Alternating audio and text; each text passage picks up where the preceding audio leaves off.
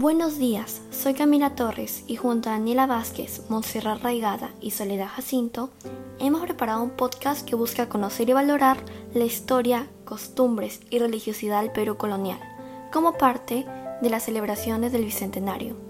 El tema de hoy es sobre el Señor de los Milagros, el Cristo de Pachacamilla. Pocas imágenes religiosas pintadas durante el virreinato peruano tienen una historia tan rica y han inspirado mayor devoción nacional e internacional que el mural de Pachacamilla.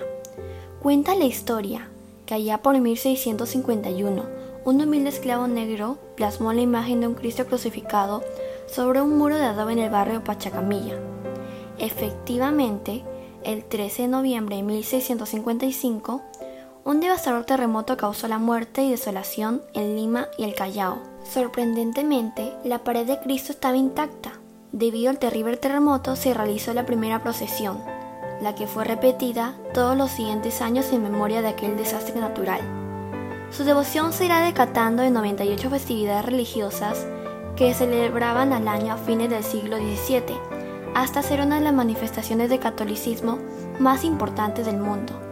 Pintada la sagrada imagen de Cristo en la cruz, obra de un artesano afrodescendiente, luego de 120 años y de cientos de milagros atribuidos a esta obra, se construyó el santuario en 1771, donde actualmente se encuentra custodiada por una hermandad de cargadores, cantoras y saumadoras. El primer sábado de octubre es un día ansiosamente esperado por los devotos.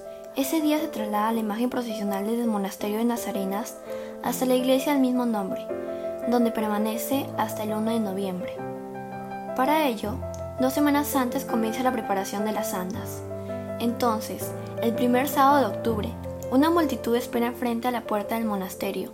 Muchas fachadas de edificios son vestidas con parcartas alusivas a la devoción nazarena, y numerosos balcones cubiertos con mantos morados.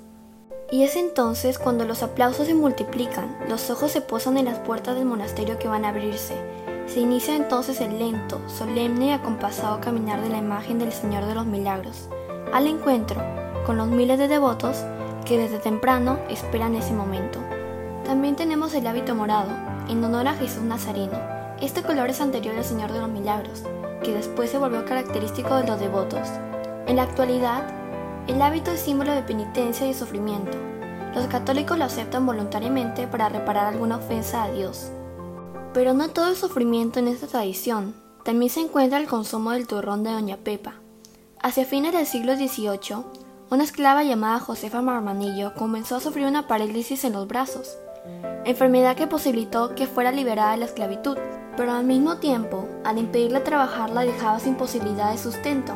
En tales circunstancias, escuchó rumores sobre los milagros que revisaba la imagen del Cristo de Pachacamilla. Viajó hasta Lima, y tanta fue su fe y devoción que se recuperó de su enfermedad y en agradecimiento creó el dulce dedicado al Cristo de Pachacamilla, actualmente llamado Señor de los Milagros. Finalmente, la importancia que representa el Señor de los Milagros para el pueblo peruano es el mismo que forma parte de la identidad del país, considerándolo como el patrón de los peruanos, cuya procesión es vista como una de las manifestaciones católicas más numerosas del mundo, realizada el mes de octubre en todo el Perú. Hemos llegado al final de este podcast. Gracias por escuchar.